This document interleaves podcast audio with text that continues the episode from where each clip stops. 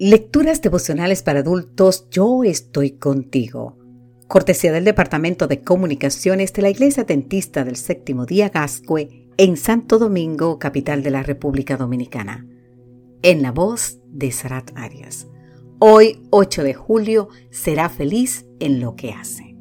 En el libro de Santiago, capítulo 1, versículo 25, nos dice, el que no olvida lo que oye sino que se fija atentamente en la ley perfecta de la libertad y permanece firme cumpliendo lo que ella manda. Será feliz en lo que hace. En Santiago 1.23 vemos que el apóstol compara la ley con un espejo, diciendo que el que solo la oye, pero no la practica, es como si se mirara la cara en un espejo.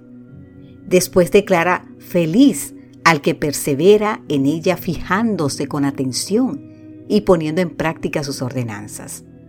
Al usar la metáfora del espejo, el autor nos quiere decir que la ley no miente, que refleja apropiadamente cuál es nuestra realidad, y eso no nos gusta. Esto me recuerda a la obra de Oscar Wilde, El retrato de Dorian Gray. En dicha obra, el joven Dorian se las ingenia a fin de mantenerse joven y lozano todo el tiempo, pero los signos de decadencia que la gente no veía en su rostro sí quedaban plasmados en el retrato. El retrato ponía de manifiesto lo que nadie podía percibir, su verdadera condición. Así es la ley. Muchos podemos pretender que somos santos e inmaculados.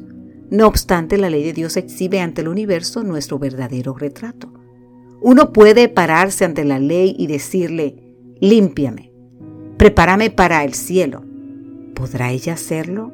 No, no hay poder en la ley para salvar al transgresor de su pecado. Entonces, ¿qué? Cristo tiene que actuar como nuestra justicia. Te invito a buscar el libro Sermones Escogido en el capítulo 14, página 106.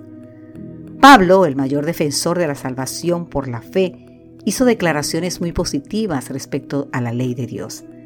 En Romanos capítulo 7, versículo 12 declaró, que la ley a la verdad es santa y el mandamiento santo, justo y bueno.